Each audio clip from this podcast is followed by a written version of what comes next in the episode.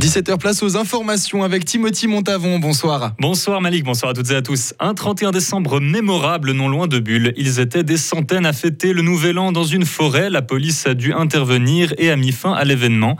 Plusieurs fêtards se sont malgré tout enfuis en voiture en blessant légèrement un policier. L'organisateur de cette fête est un fribourgeois. Il a été identifié et devra bientôt répondre de ses actes.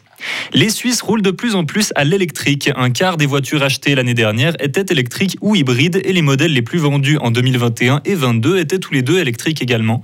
La cause de ceci est l'augmentation du nombre de stations de recharge dans le pays qui a rendu cette technologie plus accessible, mais proportionnellement parlant, comparé à ses voisins européens, la Suisse recule. C'est probablement dû au nombre élevé de locataires en Suisse qui sont moins disposés à recharger un véhicule électrique. Le nucléaire nord-coréen inquiète sérieusement. Washington et Séoul discutent actuellement d'un plan de défense au cas où la Corée du Nord déciderait de passer à l'offensive. Ils la suspectent déjà de préparer un nouvel essai d'armes atomiques. Pour rappel, 2022 a battu le record du nombre de lancements de missiles balistiques pour la Corée du Nord et le leader du pays a annoncé vouloir développer de manière exponentielle son armement nucléaire. Cinq jours de bombardement et le dernier en pleine capitale ukrainienne. Ce matin, les Russes ont lancé une frappe armée sur Kiev. Les infrastructures énergétiques sont principalement visées. Pendant ce temps, les combats se concentrent dans l'est du pays où les Ukrainiens ont récemment lancé une attaque sur une ville et causé 63 morts. Ce nombre est issu des communications russes. C'est la première fois qu'ils reconnaissent un nombre aussi élevé de victimes dans une attaque de l'Ukraine depuis le début du conflit. Le prix du gaz commence enfin à baisser en Europe. Il n'a jamais été aussi bas depuis le début du conflit russo-ukrainien qui avait fait flamber les prix.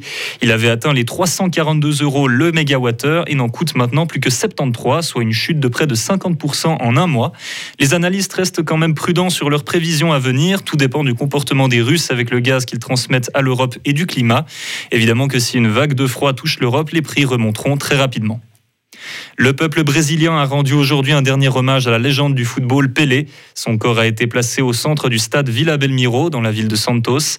Des milliers de personnes se sont réunies pour l'occasion. Le cercueil suivra demain une procession qui traversera la ville et se terminera au sud de Sao Paulo, là où il sera enterré.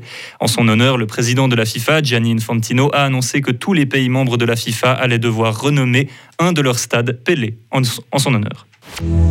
Retrouvez toute l'info sur frappe et frappe.ch.